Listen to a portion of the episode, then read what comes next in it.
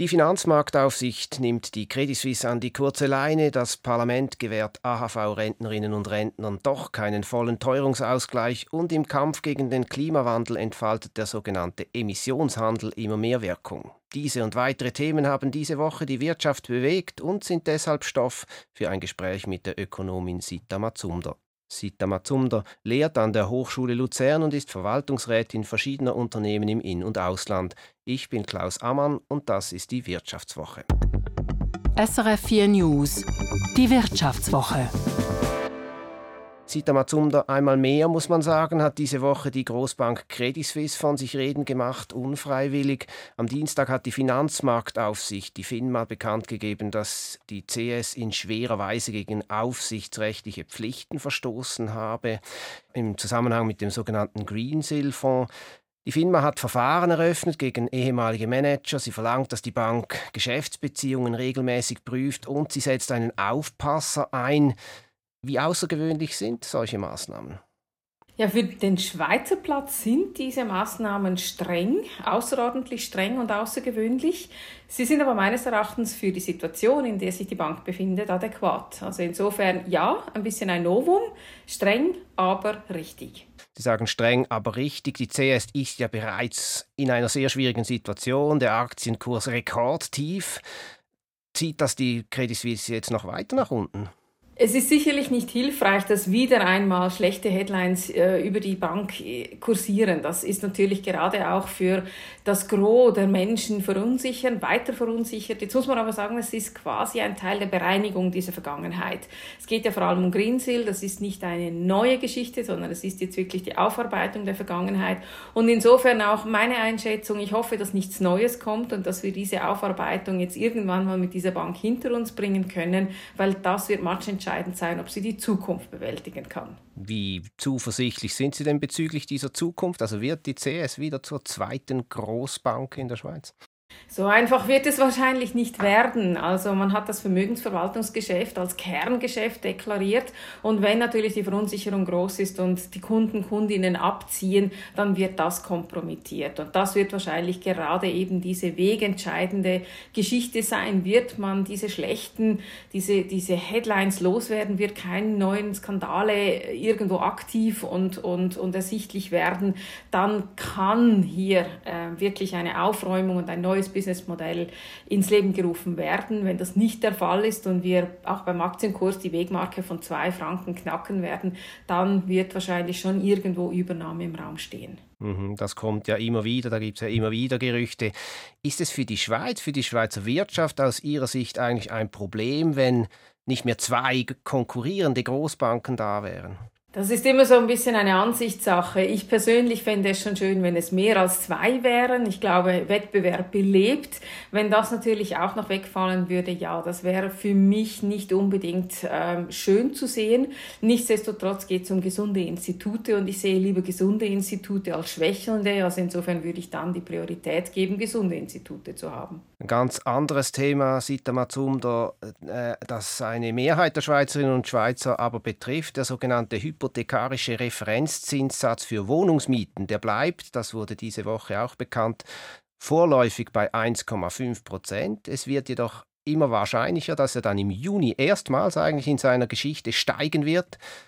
Muss man sich da Sorgen machen? Ja, das ist nicht ganz äh, äh, ohne. Also es ist tatsächlich so, dass Wüstenpartner, UBS und andere Institute, die sich ja sehr stark im Immobilienmarkt bewegen, hier die Prognose setzen, dass im Laufe von 2023 dieser Referenzzinssatz, diese hypothekarische, erhöht wird. Und was das bedeutet, ist, dass hier, also wenn wir nur von diesen aktuell 1,25 auf 1,5 gehen, dass die Vermieter dies weitergeben können. Also beispielsweise eine Miete kann dann um 3% steigen. Und das ist natürlich etwas gegeben, dass wir auch sonst Teuerung haben, nicht ähm, schön im Bild zu betrachten. Jetzt ist es ja so, eben seit dieser Referenzzinssatz wurde 2008 eingeführt, ist seither eigentlich nur gesunken. Da waren jeweils die Mieterinnen und Mieter dran, konnten Mietzinssenkungen fordern. Nun, wenn er steigt, sind die Vermieter dran, können Mieten erhöhen. Werden das denn alle tun? Es ist natürlich immer nur so, ähm, diejenigen, die beides weitergeben, dürfen das. Diejenigen, die bisher nicht weitergegeben äh, haben dürfen nicht.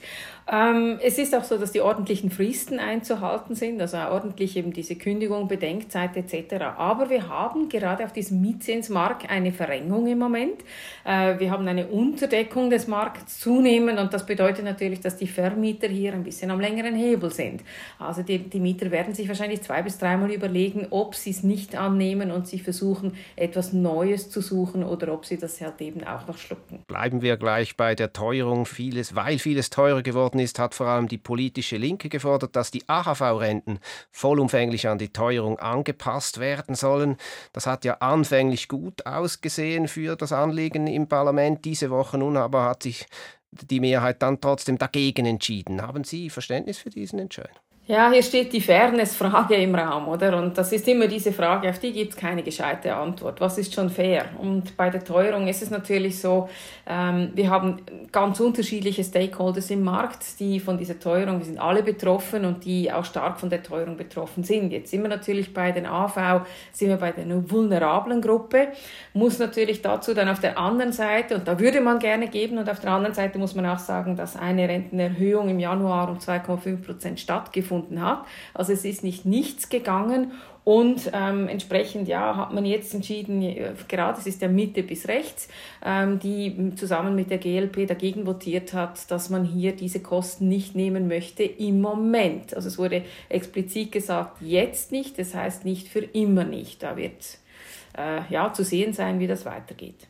Eben, das macht man ja obwohl die AHV-Renten ja nach wie vor eigentlich nicht existenzsichernd sind, was sie eigentlich laut Verfassung aber sein sollten. Ja, das ist aber auch die grundsätzliche Debatte mit unseren Vorsorgewerken, die wir zu führen haben. Also da wissen wir nicht nur, was AHV betrifft, das ist nicht mehr adäquat für die Lebenssituation und Lebenserwartungen, die wir haben. Ähm, und ich glaube, diese Debatte, die muss einfach ganz grundsätzlich, wird es ja schon geführt, aber sie muss gelöst werden. Das ist unser Problem. Geführt wird sie schon lange, aber gelöst wird sie nicht. Wir werden älter und diese Konstrukte sind halt basierend auf einer ganz anderen Lebenserwartung, auf einem ganz anderen Mengengerüst auch und das funktioniert so nicht mehr. Kommen wir zurück zur Teuerung. Da gibt es eine gewisse Entspannung in der letzten Zeit. Diese Woche hat die äh, Eurostat bekannt gegeben, dass in der Eurozone zum vierten Mal in Folge die Teuerung nun gesunken ist auf noch 8,5 Prozent im Februar. Ist das Schlimmste da vorbei? Ja, also gegeben die Situation, oder? Das ist immer die Schwierigkeit. Wir haben jetzt Rahmenbedingungen und wenn die so bleiben, und das ist die große Frage hier, wenn die so bleiben, kann man sagen, dass wahrscheinlich dieser Höhepunkt überschritten ist. Ähm, jetzt haben wir aber ein bisschen eine unterschiedliche Situation auf der Welt, oder? Die USA steht anders da als Europa und wir in der Schweiz stehen wiederum etwas anders da als, als in Europa. Und ich glaube, diese, diese Thematiken muss man klar auseinandernehmen. Plus eben, und das ist dann wieder die Gretchenfrage, bleiben diese Umstände gleich oder wir wissen es aus den letzten Jahren, irgendwas ist immer und dann wirbelt das natürlich alles wieder durcheinander. Eben, also die Kerninflation beispielsweise ohne Energie und Lebensmittel, die ist ja auf ein Rekordniveau gestiegen in der EU. Wie, wie muss man sich denn das erklären? Ja, also das ist genau die Thematik. Ähm, wir haben auf der einen Seite, das sind ja immer, ich meine, wir haben hier Warenkörbe, wir haben Mischindizes, also da sind ja immer unterschiedliche Dinge drin. Und man darf auch nicht vergessen, auch wenn wir jetzt sagen, ja, wir sind bei 8,5 Prozent und äh, das Schlimmste überschritten, 8,5 Prozent ist immer noch sehr hoch. 8,5 Prozent ist immer noch etwas, was vor fünf Jahren quasi zu einem Riesenaufschrei geführt hat. 8,5 Prozent muss man zuerst mal bewältigen. Und auch in der Schweiz sind wir nach wie vor über dem Ziel von 2% und das belastet die Haushalte. Also insofern kann man sagen, ja, äh, wenn man das aus einer makroökonomischen Perspektive betrachtet, sieht das wieder in der Tendenz besser aus, wenn wir so einnivellieren. Wir sind tiefer als auch schon, aber wir sind auch deutlich höher und damit spürbarer für die einzelnen Portemonnaies als das, was wir als Ziel definiert haben oder was die Haushalte sich gewohnt sind. Machen wir noch einen Schritt. Äh, heute Freitag gehen ja weltweit wieder Klimastreikende auf die Straße. Haben Sie eigentlich auch schon an einer, einer solchen Demo teilgenommen, Frau Mazumdo? Nein, habe ich nicht. Ich habe noch nie in meinem Leben an irgendeiner Demo äh, teilgenommen. Das ist nicht meine Art und Weise. Meine Art und Weise ist durch Verstehen ähm, ähm, Dinge versuchen zu verändern. Aber ähm, nein, ich habe mich noch nie irgendwo hingeklebt. Gut, das Kleben ist dann noch ein Schritt weiter.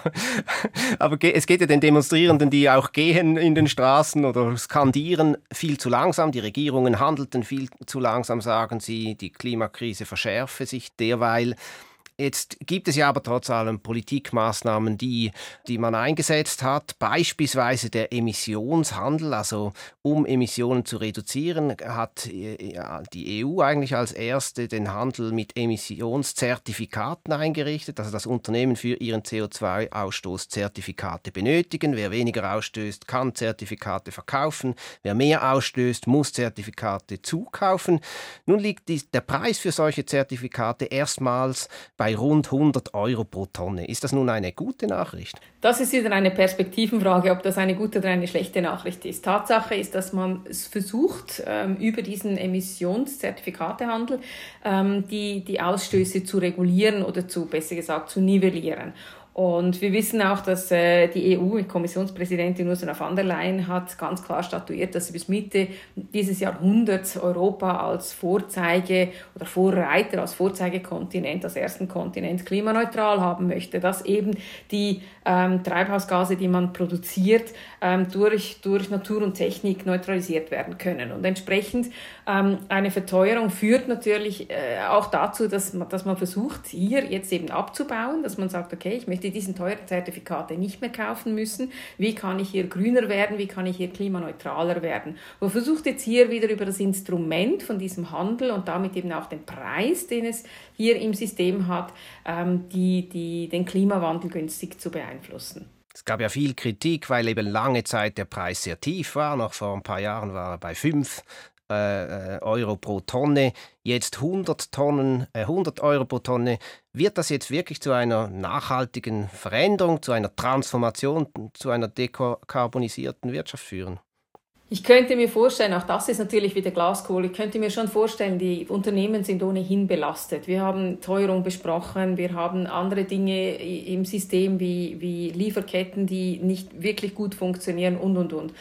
Ähm, und entsprechend ist das natürlich nicht etwas, was man so gewünscht hat, auch noch oben drauf zu haben auf der Kostenseite. ich könnte mir vorstellen, dass das ja natürlich bei einigen, bei vielen Firmen dazu führen wird, dass man sagt, finde ich Alternativen, die mir letzten Endes auf der Kostenseite äh, günstiger zu stehen kommen.